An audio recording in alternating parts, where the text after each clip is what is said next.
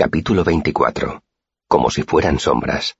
Durante mi estancia en Tarbín seguía aprendiendo, aunque la mayoría de las lecciones fueron dolorosas y desagradables.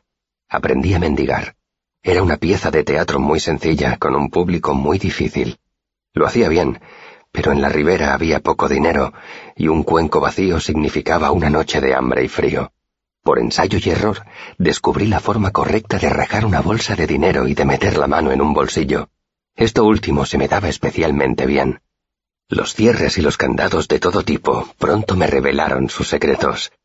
Utilizaba mis hábiles dedos para cosas que ni mis padres ni Avency habrían sospechado jamás.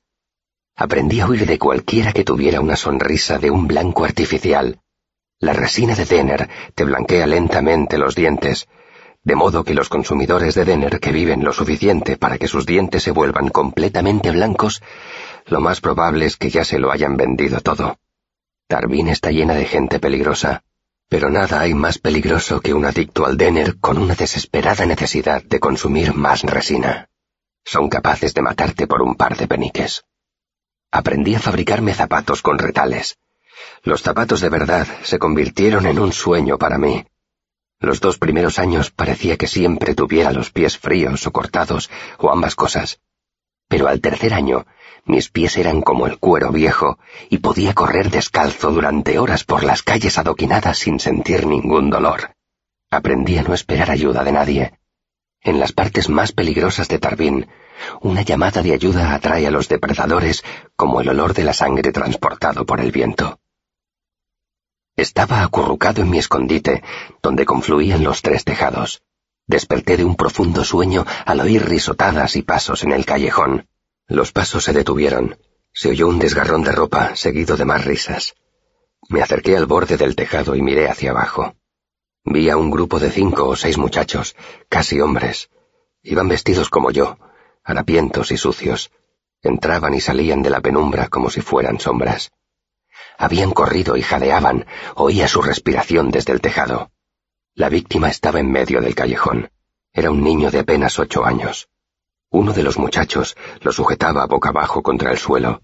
La desnuda piel del niño brillaba pálida a la luz de la luna. Se oyó otro desgarrón. El niño dio un débil grito que terminó en un sollozo ahogado. Los otros lo miraban y hablaban entre ellos con tono apremiante mientras sonreían con avidez y crueldad. A mí también me habían perseguido por la noche varias veces. También a mí me habían atrapado unos meses atrás. Miré hacia abajo y me sorprendió ver que tenía una pesada teja roja en la mano y que estaba dispuesto a lanzarla.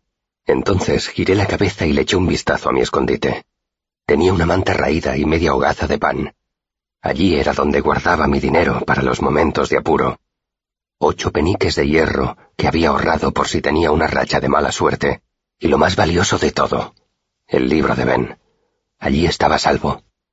Aunque le diera a uno de aquellos muchachos con la teja, los otros solo tardarían dos minutos en llegar al tejado.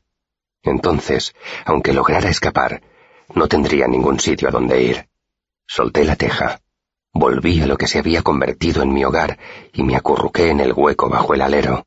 Retorcí la manta con las manos y apreté los dientes, tratando de no oír el murmullo de la conversación, salpicada de risotadas y silenciosos y desesperados sollozos.